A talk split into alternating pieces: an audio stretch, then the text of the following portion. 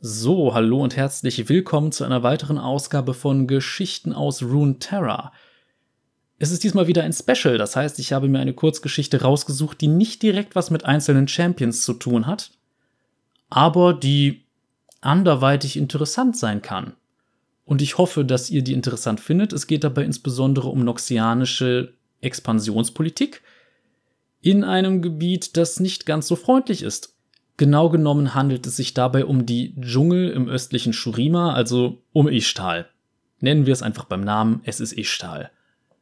Aber die meisten anderen Völker wissen ja nichts von Ishtal. Um genau zu sein, so ziemlich niemand weiß etwas von Ishtal.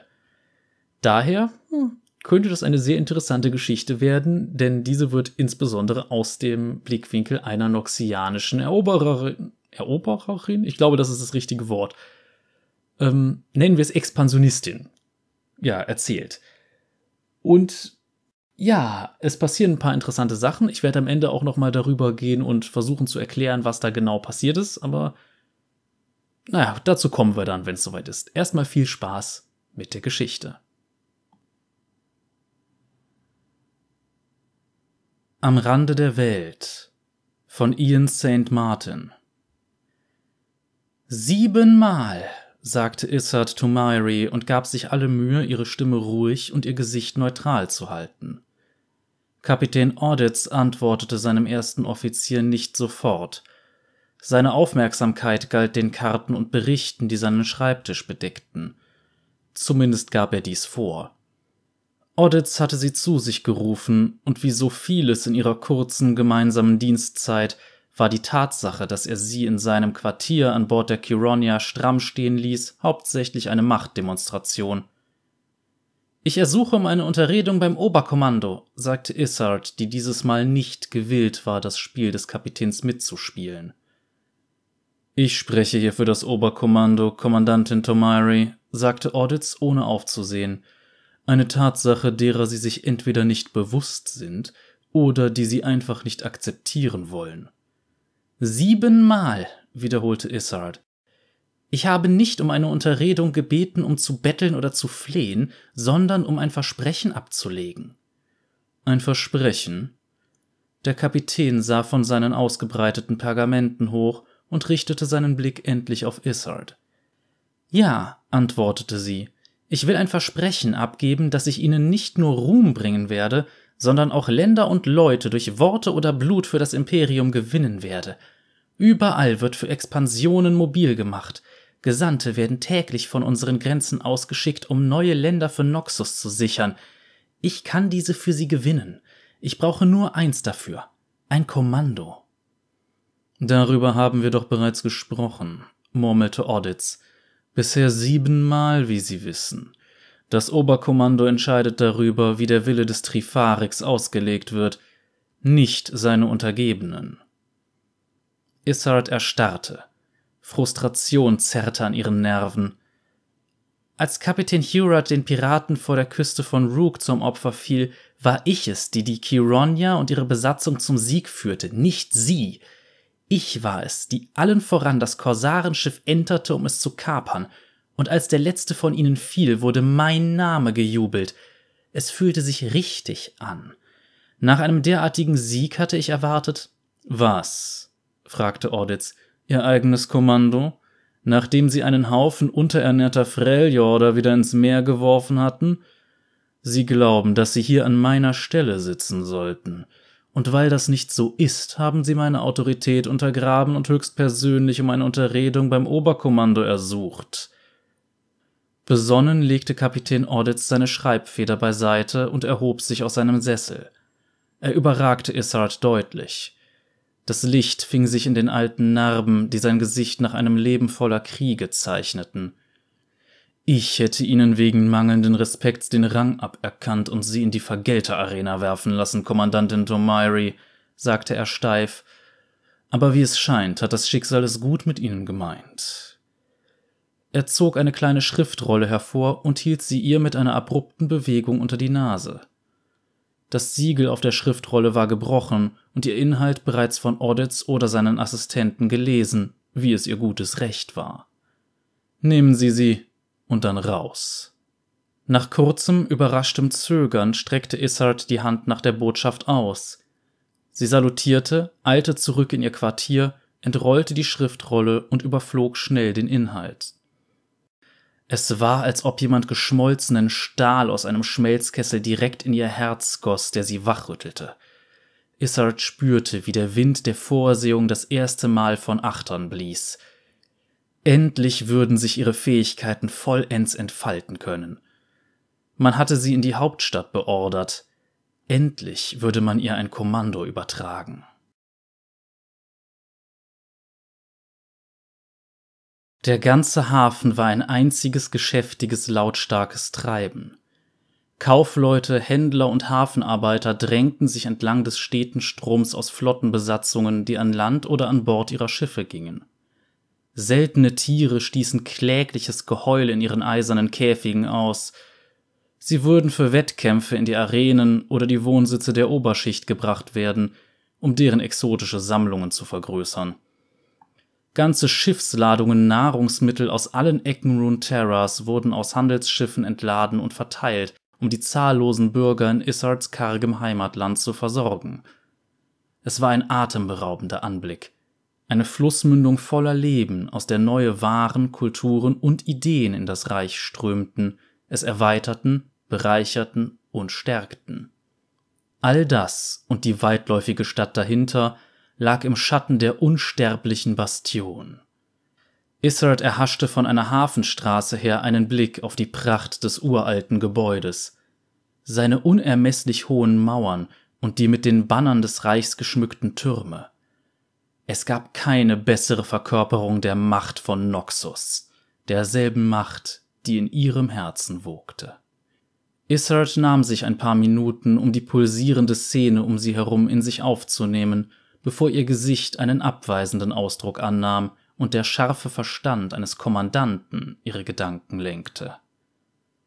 Eine große Expedition wartete auf sie, und sie eilte zur Anlegestelle ihres Schiffs. Die Ardentius wirkte auf Issard wie ein Schiff, das aus einer früheren Zeit angespült worden war, und es hatte die dazu passenden Narben aufzuweisen. Wunden, die sich in jahrzehntelangem Dienst angesammelt hatten, übersäten ihren Rumpf wie Pockennarben und erstreckten sich wie ein Spinnennetz von ihrem eisernen Bugspriet bis zum knarrenden Holz ihres Heckkastells. Diese kleineren Fregatten dienten als Begleitschiffe für größere Kriegsschiffe wie die Chironia. Sie waren dazu gedacht, sich an den feindlichen Vorpostenschiffen aufzureiben und feindliches Feuer abzufangen. Ihr Nutzen wurde bis zum letzten ausgeschöpft, bevor man sie aufgab oder sinkend zurückließ. In Issards Augen schien die Ardentius einem dieser Schicksale geweiht. Die Besatzung an Deck war kaum besser. Eine bunt zusammengewürfelte Truppe schmutziger Männer und Frauen schuftete gemeinsam.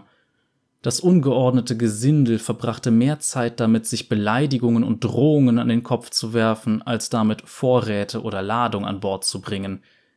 Sie zählte kaum mehr als 60, das lag nur knapp über der Mindestbesatzung. Issard verzog angewidert das Gesicht. Dann verbannte sie mit aller Macht den Hohn aus ihren Zügen. Man hatte ihr zwar nur minderwertige Mittel zur Verfügung gestellt, aber das spielte keine Rolle. Die Eroberungen, die sie damit errang, würden nur umso mehr ins Gewicht fallen. Sieh da, rief sie einem Aufseher zu, der sich daraufhin von der Mannschaft abwandte, die er herumkommandierte. Er drehte sich um, zog den Kragen seines abgewetzten Allwettermantels aus Leder gerade und näherte sich ihr mit einem lässigen, selbstsicheren Grinsen, das Issard verärgerte. Sorgen Sie dafür, dass die Ladung und die Mannschaft umgehend zum Ablegen bereit sind, sagte Issard knapp. Ich beabsichtige mit meinem Schiff ohne weitere Verzögerung die Segel zu setzen. Ihr Schiff? Der Mann sprach mit rauem Bariton. Er runzelte kurz die Stirn, bevor es ihm dämmerte. Ah, Sie sind also dieses noxianische Wunderkind, das man mir aufgehalst hat. Sie können Ihr Schiff führen, wie Sie wollen, und wenn Sie aufhören zu quengeln, werden wir ablegen können, sobald ich den Rest meiner Sachen zusammen habe. Was fällt Ihnen ein? Issard wurde wegen seiner Unverschämtheit puterrot, und ihre Hand schloss sich um den Griff des verzierten Schwerts an ihrer Seite. Sagen Sie mir Ihren Namen. Ordylan, entgegnete der Mann, offenbar ungerührt. Freunde nennen mich allerdings Neander. Neander Ordylan, wiederholte Issard den Namen. Sie musterte die schweren Kisten, mit denen die Adentius beladen wurde. Darauf stand, dass sie Gurtzeug, Bola-Netze und Käfiggehäuse enthielten. Der Bestienmeister? Ah, Sie haben also von mir gehört. Es gab nur wenige in der Hauptstadt, die nicht von ihm gehört hatten. Issard hatte zwar verschwindend wenig Zeit in den Arenen verbracht, schließlich gab es ein Imperium, für das sie kämpfen musste, und dennoch wusste sie, dass der Name Ordylan für die dramatischen Vorstellungen mit tödlichen Kreaturen stand, die unter dem Gebrüll der Zuschauer gegeneinander kämpften. Was machte er hier? Issard fand ihre Fassung wieder. In meinem Marschbefehl stand nichts davon, dass Sie an Bord kommen würden. Und doch bin ich hier. Er übergab Issard eine Schriftrolle mit dem Siegel von Kapitän Auditz. Ordylan bemerkte ihren finsteren Blick und ließ ein verschwörerisches Grinsen aufblitzen – Anscheinend sind wir jetzt Schiffskameraden. Issard stand weiter am Bug ihrer Fregatte und ließ ihren Blick über den Horizont schweifen. Nachdem sie die Segel gesetzt hatten, reihten sie sich unter weiteren Schiffen ein, die über die Flussmündung hinaus aufs offene Meer segeln wollten. Nach stundenlangem Warten mussten sie eine rüde und gründliche Untersuchung von den Soldaten über sich ergehen lassen – die auf den befestigten Anlagen die Einreise vom Meer nach Noxus überwachten. Nachdem sie jeden Winkel der Ardentius durchsucht und Issards Marschbefehl nicht weniger als sechsmal gründlich studiert hatten, erteilte man ihr die Freigabe zum Verlassen des Hafens. Issard hatte das Meer viele Male gesehen, aber niemals an Bord eines Schiffes unter ihrem Kommando. Für sie war es immer gleichermaßen schockierend und wunderschön eine grenzenlose, tiefblaue Ebene, die nur durch ein dünnes Flimmern, verursacht von der Hitze der Mittagssonne, vom Himmel getrennt wurde. Und jetzt wartete irgendwo da draußen Issards Schicksal auf sie. Ein neues Land, das es zu erkunden und zu erobern galt, um es dann in das noxianische Imperium einzugliedern. Sie war auf den Geschmack des Ruhms gekommen, den ihr die Schwertklinge eingetragen hatte, aber da war kaum eine Heldentat, die in der Ewigkeit widerhallen würde. Und so sehr sie auch versuchte, es zu verdrängen, Issard trug doch immer noch einen Hauch des scheuen Straßenkinds in sich, das nie wirklich einen Platz in der Gemeinschaft gefunden oder jemand anders als sich selbst vertraut hatte. Ehe das nicht geschehen war, würde Issard keine Ruhe finden. Sie warf einen Blick über ihre Schulter, als sich schwere Schritte über das Deck näherten. Sie sah den Biestmeister, der auf sie zukam, und machte eine letzte schnelle Notiz in ihrem ledergebundenen Tagebuch, bevor sie es zuklappte und in eine ihrer Manteltaschen steckte. Toller Anblick, was? Sagte Ordylan und stützte sich mit den Fingerknochen auf die Reling. Issard reagierte gereizt. Warum sind Sie hier? Ich brauchte ein Schiff. Das ist mein Schiff, erwiderte Issard, und meine Expedition. Solange Sie das nicht vergessen, werden wir gut miteinander auskommen. Ordylan zuckte mit den Schultern. Sie können so viel Soldat spielen, wie Sie wollen. Für mich ist das einzig Wichtige, dass wir unversehrt das Ziel erreichen und Sie mir nicht in die Quere kommen, während ich das finde, wonach ich suche. Issard wandte sich ihm zu. Und das wäre? Ein Monster, meine Liebe. Er lächelte. Ein spektakuläres Monster, etwas, das mich unsterblich machen wird. Nach drei Wochen auf offener See erreichten sie endlich die Ausläufer des Schlangenflussdeltas. Dutzende Landmassen waren in dem Gebiet verstreut, von winzigen Sandbänken mit Gestrüpp, auf denen man nicht einmal stehen konnte, bis hin zu Inseln, die groß genug waren, um Dörfer darauf zu bauen. Der Archipel war der Zugang zum südlichen Kontinent Shurima und die unerforschten Regionen lagen an dessen östlichen Ausläufern. Die Wasserwege waren voller kleiner Boote und Flöße, auf denen Fischer und einheimische Kaufmannsleute Tauschhandel treiben wollten. Die Ankunft eines noxianischen Schiffs, auch die eines Begleitschiffs wie die Ardentius, war ein außergewöhnliches Ereignis und sorgte für ziemlichen Aufruhr Nur wenige Menschen, die entlang der Flüsse des Archipels lebten, würden sich eine derartige Chance auf einen Tauschhandel entgehen lassen. Izzard marschierte von ihrer Kabine auf das Hauptdeck und fand ihr Schiff umringt von Einheimischen. Männer und Frauen standen in ihren schaukelnden Booten und versuchten mit Fischbündeln und einer Unzahl verschiedener Schmuckstücke am Rumpf emporzuklettern, um die Marinesoldaten und die Mannschaft, die über die Reling hinunterspähten, in Versuchung zu führen. Ordylan war mitten unter ihnen und plauderte in ihrer Muttersprache, während seine Fallensteller Tauschhandel trieben und ihre Karten mit den Kenntnissen der Einheimischen verglichen. Dafür haben wir keine Zeit, sagte Issard. Ganz kurz war sie versucht, die Kanonen des Schiffs auf die Boote und Sampans zu richten, die ihnen den Weg versperrten, aber sie verwarf den Gedanken sofort wieder. Es wäre nur eine unnötige Verschwendung der ohnehin knappen Expeditionsressourcen, und die Einheimischen waren für sie von größerem Wert, wenn sie lebten. Entspannen Sie sich, rief Ordylan zu ihr hinauf und musterte ein kunstvoll geschnitztes Holzstück, bevor er es dem enttäuschten Händler wieder zuwarf. Die Gewässer werden im weiteren Verlauf gefährlich, also schicken Sie nicht so leichtfertig ein freundliches Gesicht fort. Issard gab nicht nach. Wir nehmen Vorräte, frisches Wasser und einen Lotsen an Bord. Niemand geht an Land. Ordylan salutierte irritierend ernsthaft und führte seine Unterhaltung mit den Einheimischen fort. Issard verdrängte den Biestmeister aus ihren Gedanken und wandte sich dem Aufgebot aus noxianischen Marinesoldaten an Bord des Schiffs zu und sorgte dafür, dass diese an verschiedenen Punkten überall auf dem Schiff Wache hielten. Nachdem sie die Inspektion der Schiffskanonen und ihrer Kanoniere beendet hatte, sah sie, wie Ordylan einen Mann von einem Sampan aufs Deck hochhiefte. Hab nen Lotsen für uns gefunden, sagte Ordylan und beugte sich vor, als der Mann in seiner heimischen Mundart mit ihm sprach.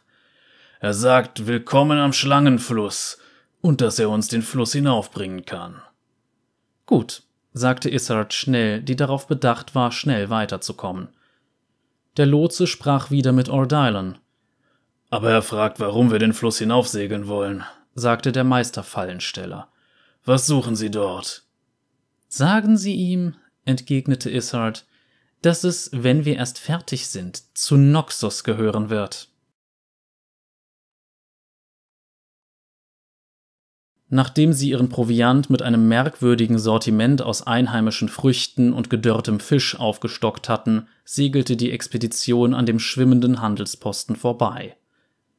Der Archipel schrumpfte zusammen und die labyrinthartigen Wasserwege zwischen den Inseln wurden immer kleiner, bis der Ardentius nur noch ein breiter, dunkler Fluss als Reiseroute blieb, der immer tiefer in den Dschungel führte. Tage verstrichen ereignislos, während sie sich wahrer, unberührter Wildnis gegenübersahen. Issards Herz schwoll vor Stolz bei dem Gedanken, dass sie und ihre Mannschaft die ersten Noxianer überhaupt waren, die diese ungezähmte Wildnis zu Gesicht bekamen. Sie war voller Schönheit, voller üppiger Pflanzen, die sich an kräftigen, hohen, in grell bunte Blüten gehüllten Bäumen emporrankten. Während ihr Flusslotse sie widerstrebend immer tiefer führte, ihnen Orientierungspunkte zeigte und das Schiff von Untiefen und Riffen fernhielt, spürte Issard ein Jucken. Zunächst kaum wahrnehmbar, doch dann immer beharrlicher und deutlicher. Eine Düsternis durchdrang jeden Zentimeter um den Fluss herum, als ob alles in einem Schatten versank, der nicht sichtbar, sondern nur spürbar war. Issard ertappte sich immer wieder dabei, dass ihre Hand unwillkürlich zu der Klinge an ihrer Hüfte wanderte. Sie zog ihre Hand zurück, verschränkte dann nachdrücklich die Arme vor der Brust und zwang sich dazu, ihre Gedanken zu fokussieren. Doch das stumme Entsetzen blieb und durchdrang alles vor ihren Augen. Issard achtete darauf, dass ihre Befehle weiterhin scharf klangen. Sie beriet sich mit dem Navigator des Schiffs, der an einer Karte des Flusslaufs arbeitete, und inspizierte danach die Lagerräume des Schiffs. Sie kletterte wieder hinauf aufs Hauptdeck und fischte einen Rattenrüsselkäfer aus ihrer Ration Blutklippenzwieback, als sie Geschrei vernahm. Was ist los? verlangte sie zu wissen, während sie das Deck erklomm. Ordylan hörte dem Lotsen zu. Er sagt, er will nicht weiter mitkommen. Issard runzelte die Stirn. Warum hier? Sie sah sich um. Der Fluss und der Dschungel waren hier auch nicht anders als im Verlauf der letzten Tage. Doch der Flussmensch war in heller Panik, als ob sie eine unsichtbare Grenze durchbrochen hätten, die man niemals hätte überschreiten dürfen. Der kleine Mann zeigte hektisch auf die Mannschaft um ihn herum.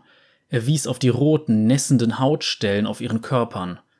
Issard hatte bemerkt, dass sich dieses Leiden unter der Mannschaft ausbreitete, trotz ihrer Versuche, die Ursache herauszufinden. Sie fand sogar Anzeichen dafür bei sich selbst. Das ist der Dschungel, übersetzte Ordylan den Wortschwall des Lotsen. Er sagt, dieser würde uns bestrafen. Er wolle uns nicht hereinlassen.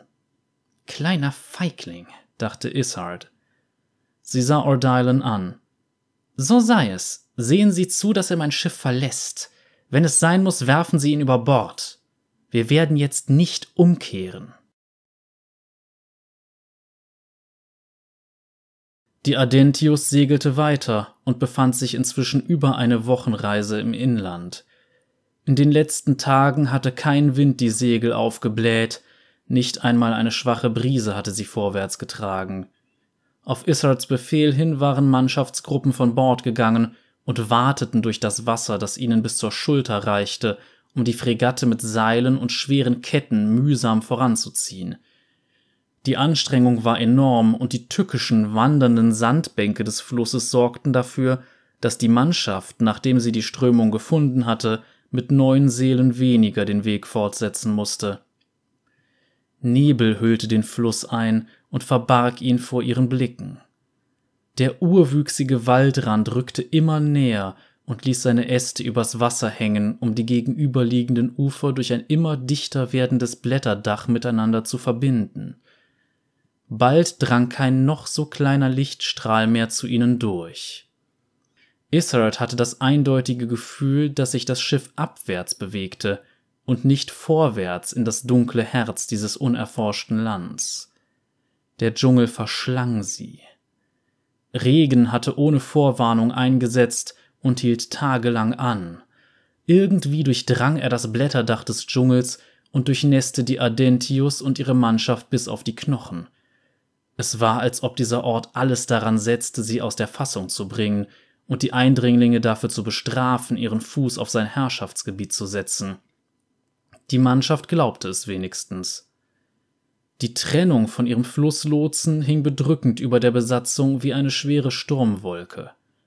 Die abergläubischsten unter ihnen murmelten vor sich hin und entdeckten düstere Vorzeichen in jedem Baum und den Formen jeder Welle, die vom Rumpf der Fregatte aus über das dunkle Wasser des Flusses lief. Sogar die zynischsten Marinesoldaten waren angespannt und konnten dieses Geschwätz nur eine gewisse Zeit ertragen, bevor sie selbst ebenfalls anfingen, irgendwelche Muster zu entdecken. Tief im Inneren wusste Issard, dass es nicht lange dauern würde, bis einige von ihnen unter der Spannung einknickten. Und dann würde ein Exempel statuiert werden müssen. Sie sollte Recht behalten, und zwar früher, als sie gedacht und gehofft hatte. Beidrehen! erscholl ein panischer Ruf. Sofort! Ganz ruhig, Cross, sagte Ordylan und bemühte sich mit ruhiger Stimme zu sprechen. Das ist ein Todesschiff, ein verfluchtes Schiff. Der Fallensteller stürmte auf Ordylan los und packte ihm am Revers seines Wettermantels. Ihr habt den Flussmenschen doch gehört. Nichts kehrt je aus diesem Dschungel zurück. Nichts! Ordylans Blick zuckte über die versammelte Mannschaft. Dicke Tropfen aus kondensierter Feuchtigkeit fielen von der breiten Krempe seines Huts. Er sah in ihren Augen, dass Cross Worte bei jedem Einzelnen ins Schwarze trafen. Genug davon, schnauzte er und schob Cross von sich. Wir dulden ja kein Gerede über Flüche. Reiß dich zusammen. Wir müssen umkehren, bettelte der durchgedrehte Fallensteller. In seinen Augen schimmerte der Wahnsinn, während er sein Flehen immer wieder wiederholte. Wir müssen. Cross beendete seinen Satz nicht mehr. Er keuchte schwer, als eine Schwertspitze zwischen seinen Rippen hervortrat. Dann brach er auf dem Deck zusammen. Issard säuberte ihre Schwertklinge. Manchmal war es eine schwere Bürde, Recht zu haben. Ich habe länger mit diesem Mann an meiner Seite gejagt, als sie leben, knurrte Ordylan. Was gibt ihnen das Recht? Wir werden nicht anhalten, sagte Issard kalt. Für nichts und niemanden. Knirschend kam das Schiff zum Stehen und warf Issard aus ihrer Koje. Sie sprang auf, schnallte sich ihre Waffen um und spurtete auf das Deck hinaus. Das Ende des Flusses war plötzlich gekommen. Die Einmündung sah so aus, als ob verschlungene Ranken und glitschige Bäume das Wasser aufgesogen hätten. Rinnsale tröpfelten fächerförmig aus dem Dschungel oder sickerten aus dem schlammigen Boden heraus. Der Fluss ist hier abgewürgt, sagte Ordylan und zeigte auf die Baumwand, die vor dem Schiff stand. Wir müssen umkehren, einen anderen Flussarm finden. Issard hob ihr Fernrohr und suchte die Gegend vor ihnen ab. Die Adentius umzudrehen, um eine andere Route zu finden, würde Zeit kosten, die sie nicht hatte. Issard musterte die versammelten Soldaten und führenden Mannschaftsmitglieder und bezweifelte, dass die müden und aufgewühlten Überlebenden in der Lage sein würden, das Schiff auf diese Weise zu bewegen. In den letzten Tagen waren zehn Mann gestorben, einer war hingerichtet worden, weil er sich weigerte, auf seinen Posten zu gehen, und weitere sechs waren von der merkwürdigen, ansteckenden Krankheit dahin gerafft worden, die sie befallen hatte. Drei waren einfach mitten in der Nacht verschwunden. Diejenigen, die sie nach ihrer Schicht ablösen sollten, fanden bei ihrer Ankunft keine Spur von ihnen. Wir lassen eine Notbesatzung an Bord und schlagen von hier aus zu, sagte Issard zu den versammelten Offizieren. Entweder finden wir etwas, das es wert ist, für das Imperium beansprucht zu werden, oder wir können einen Außenposten errichten, von dem aus weitere Expeditionen ins Hinterland möglich sind. Waffenmeister Starm, verteilen Sie Schwerter an den Landungstrupp. Starm zögerte. Kommandantin, keine Armbrüste, keine Schwarzpulverbomben. Issard zog ihr Schwert und sprach zur versammelten Gruppe. Derartige Waffen werden im Unterholz nutzlos sein. Wir machen das auf die altbewährte Art. Sie warf Ordylan einen Blick zu, der seine Jagdgruppe um sich versammelt hatte. Das ist es doch, wofür Sie hergekommen sind, nicht wahr, Biestmeister? Der Meisterfallensteller war trotz der Tortur der Flusspassage irgendwie immer noch genauso selbstsicher und leidenschaftlich wie zuvor. Wir sind hinter einem Riesending her, Jungs, sagte er. Nehmt alles mit, das wir brauchen, um es einzufangen und das Gewicht auf uns alle zu verteilen. Und seid bereit aufzubrechen, sobald die Jungs der Kommandantin von Bord gehen. Wir halten uns an sie. Seine Leute zerstreuten sich und Issard trat auf Ordylan zu. Ich bin überrascht, dass wir ausnahmsweise einmal einer Meinung sind. Der Dschungel war brutal. Ein anderes Wort fiel Issard nicht ein. Der Fluss hatte ihnen zwar einiges abverlangt, war im Vergleich hierzu aber geradezu paradiesisch gewesen. Sie mussten auf die solide Masse aus Ranken und dichter Vegetation einhacken und sie durchschneiden, um sich den Weg frei zu kämpfen – es gab keine Luft zum Atmen, nur dicken, schwülen Nebel, der in der Kehle und den Augen brannte. Es dauerte nicht lange, bis sie vollkommen erschöpft waren. Issard hatte das schreckliche Gefühl, von überall und nirgends gleichzeitig beobachtet zu werden. Und dann begannen ihre Männer einer nach dem anderen aus der Nachhut und von den Flanken zu verschwinden. Die meisten lösten sich geräuschlos in Luft auf, doch einige wurden von einem Brüllen begleitet ins Unterholz gezerrt und schrien um Hilfe.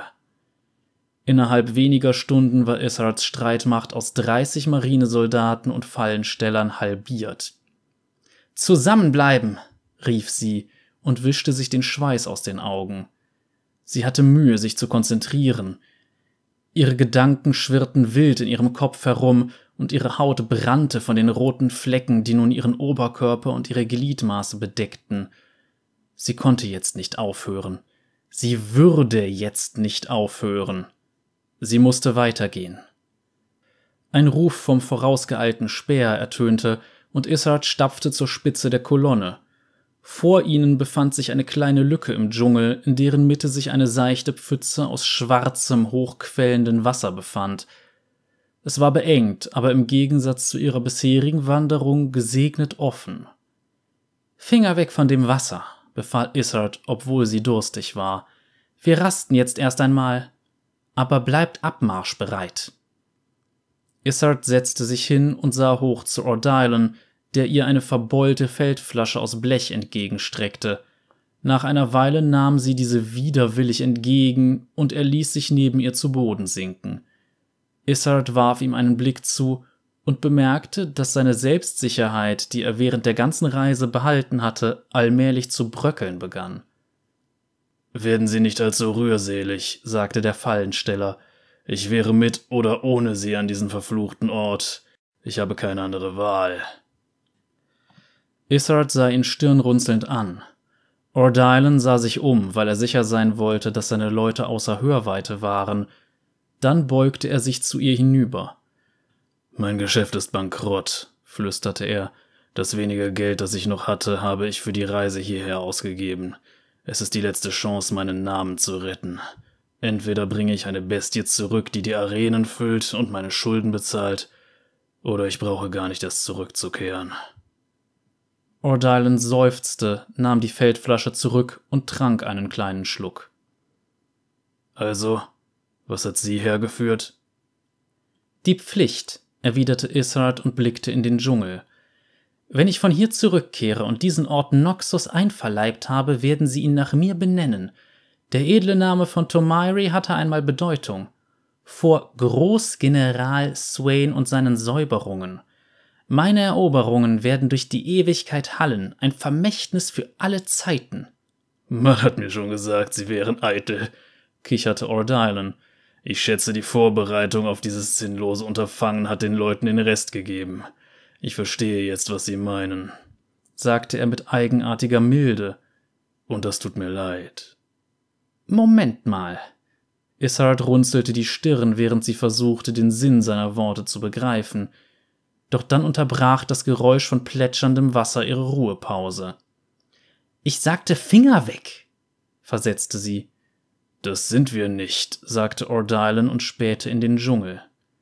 Israel betrachtete die Pfütze und sah in der Spiegelung, wie die Bäume zitterten. Äste brachen ab und krachten zu Boden und ins Wasser. Dann hörte sie es. Ein schweres Stampfen, begleitet von dem Geräusch brechender Bäume und ein tiefes, gurgelndes Grollen. Eine Gestalt löste sich aus dem Dschungel und schob sich durch die dichte Vegetation – dann hob sich ein gewaltiger, mit Fangzähnen bewehrter Kopf. Issard erstarrte. Sie hatte Basilisken schon gesehen, als Reit- oder Lasttiere.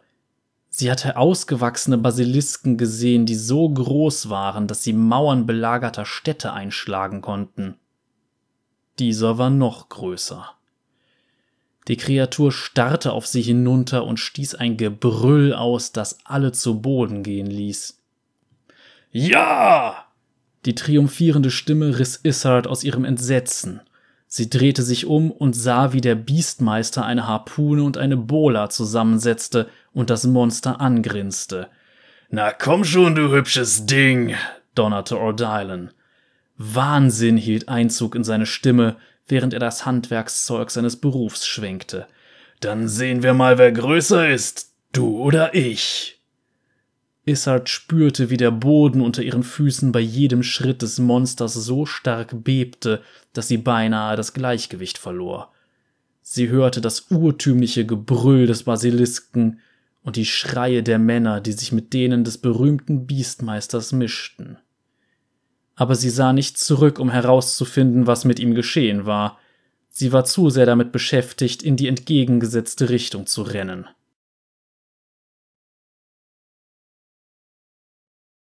Issard kam schließlich schlitternd am Rand einer Lichtung im Dschungel zum Stehen. Sie stützte sich mit einer Hand an einem Baum ab und versuchte zu Atem zu kommen. Sie hörte keinen Tumult von Ordylan und dem Basilisken mehr, aber sie konnte sich vorstellen, was schlussendlich passiert war. Nachdem sie einige Male tief durchgeatmet hatte, sah sie hoch und machte eine Bestandsaufnahme von dem, was von ihrem Kommando noch übrig war. Sie waren zu sechst, einschließlich ihr selbst. Sie sahen mitgenommen, erschöpft und verängstigt aus, und nur drei von ihnen trugen noch Waffen. Ordylans Fallensteller waren bis zum bitteren Ende an seiner Seite geblieben. Verzweiflung traf Isolde wie ein körperlicher Schlag, und sie musste kämpfen, um nicht auf die Knie zu sinken. Sehen Sie, rief einer der Soldaten und zeigte mit seinem Schwert. Isolde spähte hinaus auf die Lichtung und sah es. Eine Wölbung, die von Ranken überwuchert war und in dieser Umgebung vollkommen deplatziert wirkte. Sie bestand aus Stein, ein Bauwerk. Sie eilten darauf zu. Kriechpflanzen und Dornengestrüpp knackten, als sie durch die Lücke im Unterholz brachen. Das Bauwerk war primitiv, eine schmucklose Konstruktion, die vollkommen vom Dschungel vereinnahmt worden war. Dicke Ranken wanden sich durch die bröckelnden Steine, als ob sie das einzige wären, das dieses Gebäude aufrecht stehen ließ. Es wirkte unnatürlich zugewachsen, als ob dieser Ort aktiv versuchte, es zu vereinnahmen und zu Staub zerfallen zu lassen.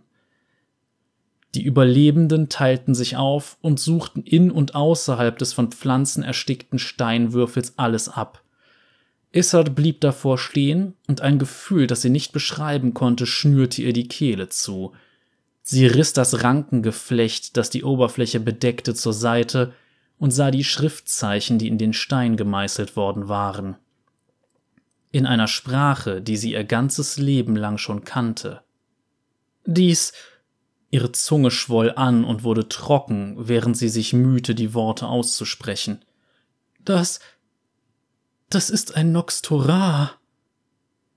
Issard wurde übermannt von plötzlicher Erkenntnis, die ihr ein flaues Gefühl bereitete. Sie waren nicht die Ersten des Imperiums, die hierher kamen. Es hatte andere gegeben, und wenn man ihre eigene Reise und den Zustand dieses Außenpostens in Betracht zog, gab es keinen Zweifel an ihrem Schicksal. Genau wie an ihrem. Sie war hierher geschickt worden, um zu sterben. Man hatte ihr ein Kommando übertragen, das sie so verzweifelt ausführen wollte und das sie an den Rand der Welt führte an einen Ort, von dem noch niemand zurückgekehrt war. Ishard hatte jede Phase ihres Seins eingesetzt, um ein Vermächtnis zu erschaffen. Stattdessen stand sie in dieser erdrückenden Wildnis nun am Rande des Abgrunds, der den Namen Tomairi vom Angesicht der Geschichte auslöschen würde.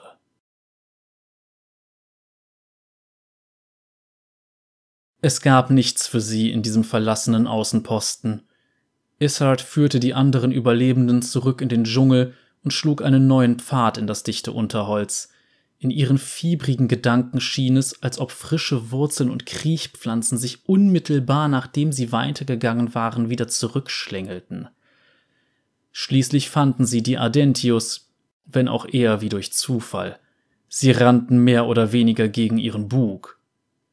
Die Vegetation hatte die Fregatte verschlungen und sogar die Bucht um sie herum gefüllt. Es schien beinahe, als wäre das Schiff irgendwie aus dem Dschungel hervorgewachsen. Issard sah Formen, die auf dem Deck wie kaputte Säulen aufragten. Ihr gefror das Blut in den Adern. Die Besatzung. Sie waren genauso verschlungen und überwuchert worden wie das Schiff. Alle Männer und Frauen standen aufrecht wie mit Ranken bedeckte Statuen. Der Dschungel, stammelte sie. Er hat sie sich genommen. Panik ergriff die verbliebenen Soldaten. Was sollen wir tun? rief Waffenmeister Starm. Was sollen wir tun? Wir machen uns auf den Weg zum Fluss, murmelte Issard, suchen einen Weg zum Ufer, dann folgen wir ihm zurück zum Delta. Wir werden hier unmöglich zu Fuß rauskommen. Sie haben doch gesehen, was mit den anderen passiert ist, Kommandantin. Der Dschungel. Ich pfeife auf den Dschungel, schnauzte sie. Er besteht aus Bäumen und Ranken, Insekten und Tieren. Sie sind ein Soldat von Noxus. Hier gibt es nichts, das sie besiegen könnte. Issard war sich nicht sicher, ob sie selbst an ihre Worte glaubte. Irgendetwas war anders an diesem Ort. Hier existierte eine dunkle, unmögliche Präsenz, etwas, das selbst die Macht des Imperiums nicht zähmen konnte. Doch sie würde nicht der Verzweiflung erliegen. Wenn ihr hier sterben wollt, einsam und vergessen, dann bitte. Sie nahm ihre letzte Kraft zusammen. Ich werde ein solches Schicksal nicht akzeptieren. Jeder, der die Kraft hat, mir zu folgen, kommt mit.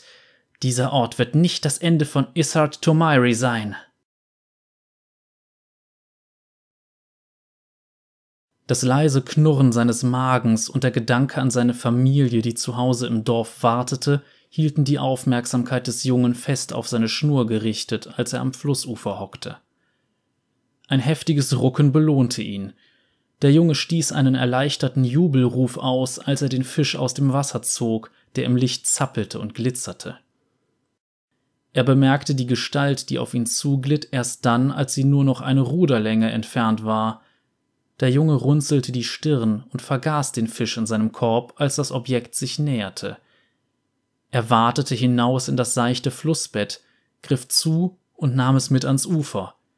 Treibholz hatte vielfältige Verwendungsmöglichkeiten im Dorf und man konnte damit handeln, falls er es bis nach Hause mitschleifen konnte. Doch es war kein Treibholz. Der Junge keuchte, als er ein Gesicht bemerkte, das ihn durch mehrere Schichten Kriechpflanzen und Moos hindurch anstarrte. Das war eine tote Person, obwohl der Junge nicht erkennen konnte, ob es sich um einen Mann oder eine Frau handelte. Der Leichnam erinnerte ihn an die mumifizierten Ältesten, die das Dorf Jahr für Jahr zum Ahnenfest zur Schau stellte.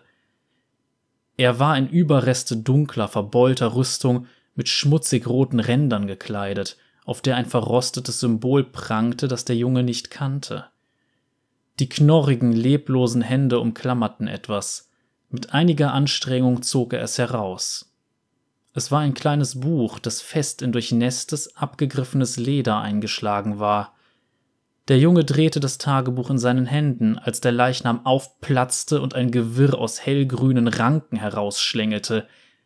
Eine glitzernde Sporenwolke stieg aus der Öffnung und der Junge zuckte hustend zurück. Mit dem Buch in der Hand rannte der Kleine davon und kratzte sich, weil es in seinem Nacken plötzlich beharrlich juckte. Den Fisch hatte er vollkommen vergessen, als er nach Hause floh.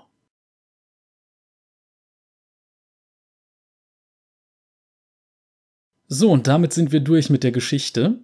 Ich hoffe, ihr hattet Freude dran. Also wir sahen in diesem Fall natürlich wieder die noxianische Invasionspolitik und dass es vielleicht doch noch so manche, ähm, sagen wir mal, Standesdünkel gibt im Militär. Und ja, vielleicht war das auch wieder einfach nur ein Plan von Swain, um jemanden loszuwerden, der guten Grund hat, gegen ihn vorzugehen. So könnte man es betrachten. Aber insbesondere das am Ende mit diesen Sporen und den Ranken, das, ähm, naja, ich habe eine Vermutung, mit wem das zusammenhängen könnte. Und zwar mit Zyra. Ich bin mir aber nicht sicher, also das ist nur Spekulation, weil Zyra sich durchaus in diesem Gebiet auffällt und da rumtreibt und durchaus versucht, sich als Pflanze auch auszubreiten. Und diese Sache mit den Sporen und was dann am Ende da passiert und dass es dieses Jucken auslöst, ja, das passt dazu. Ich bin mir aber nicht sicher, also das ist nur meine Vermutung. Aber generell finde ich eine gute Geschichte, zwar ein sehr klassisches Thema, also so dieser militärische Aufbruch ins Ungewisse oder Erkundung ins Ungewisse und dann ja, der starrsinnige Kapitän oder Anführer, in diesem Fall noch ergänzt durch diesen Fallensteller. Aber letzten Endes geht das Ganze dann nach hinten los, weil man nicht auf die Warnungen hört, die eigentlich jeder einem zuschreit. Also es war so ein bisschen abzusehen, dass das Ganze im Desaster endet. Aber ich finde es interessant beschrieben. Ich finde generell diese Geschichte cool. Also ich finde, man hätte beschreiben können, wie so ein Basilisk aussieht, weil das wird in der Geschichte, wenn man nicht unbedingt sich mit den Bildern befasst hat, nicht so ganz klar. Aber ja, das sind so kleinere Sachen. Generell fand ich die Geschichte gut. Und ja, da hat der Werte Ian eine ganz nette Sache abgeliefert. Und ja, ich würde sagen, dann kommen wir jetzt zum üblichen YouTube-Kram, den ich am Ende meiner Videos auch wieder immer raushauen muss, ne? Also, Ihr wisst, wie das läuft. Also, wenn ihr noch nicht abonniert habt, das ist eine nützliche Sache für mich. Also, wenn ihr darauf klickt, so Algorithmusunterstützung ist das auch ganz gut. Und ihr kriegt natürlich dann diese Videos auch hoffentlich angezeigt. Ansonsten, ein Klick auf ein Däumchen nach oben ist auch immer super. Ihr könntet theoretisch auch einen Daumen nach unten geben. Also, wenn ihr riskieren wollt, dass euch irgendwelche Sporen aus dem Dschungel befallen. Nee, kleiner Scherz. Also, ich wüsste nicht, warum ihr, wenn ihr jetzt an dieser Stelle angekommen seid, einen Daumen nach unten geben solltet, weil wer hört sich eine Dreiviertelstunde jemanden beim Labern an und sagt dann, nee, das war scheiße, anstatt einfach vorher aufzuhören. Ansonsten natürlich konstruktive Kritik ist immer gerne gesehen. Klickt auf die Glocke, wenn ihr gar nichts mehr verpassen wollt, wobei auch da YouTube ja nicht unbedingt immer ideal funktioniert. Naja, egal. Jedenfalls, ihr kennt den ganzen üblichen YouTube-Kram. Kommentare sind auch immer super. Einerseits für den Algorithmus, andererseits einfach, damit ich mal eure Meinung dazu mitkriege, die ja bisher zum Glück immer sehr positiv war. Und ich hoffe, dass es auch heute wieder der Fall sein wird. Wenn nicht, haut raus. Konstruktive Kritik, wie gesagt. Also, wenn ihr irgendwelche Verbesserungsvorschläge habt, macht das. Ja, aber dieses Mal gibt es natürlich keine Abstimmung für weitere Charaktere und sowas. Ansonsten, gut, kommen wir noch zum Geschäftlichen. Das heißt, ich habe auch die Möglichkeit, finanziell unterstützt zu werden. Das heißt, ihr könnt auf Bandcamp mein Hörbuch Der Lehrling des Zauberschmiedes kaufen. Ansonsten könnt ihr allerdings auch mich einfach direkt über Kofi unterstützen, wenn ihr jetzt sagt, hey, ich hab dir eine Dreiviertelstunde zugehört, wie irgendwelche Noxianer in den Dschungel segeln und dann alle sterben. Finde ich super. Hier, nimm mal einen Euro. Also das könnt ihr so auch machen. Entsprechend muss keiner machen. Wie gesagt, ich bringe ja auf diesem Kanal keinen Bezahl-Content im Wesentlichen. Aber ein bisschen Unterstützung ist ganz nett und ich war auch echt überrascht, dass inzwischen durchaus ein paar Leute sich mal das Hörbuch gekauft haben. Gut, ich werde damit nicht reich, aber das verlange ich auch nicht. Aber genug davon. Ich wünsche euch auf jeden Fall noch einen schönen Tag, Abend, wann auch immer ihr das hier hört. Also diese Folge kam ja jetzt an einem Sonntag. Also wenn es direkt an dem veröffentlichten Tag hört, dann ist es Sonntagabend wahrscheinlich. Und ja, viel Spaß ansonsten noch mit äh, anderen Sachen, was auch immer ihr jetzt noch tut. Und wir hören dann spätestens nächsten Samstag wieder voneinander, wenn es wieder mit den regulären Folgen weitergeht. Also dann, Cheerio!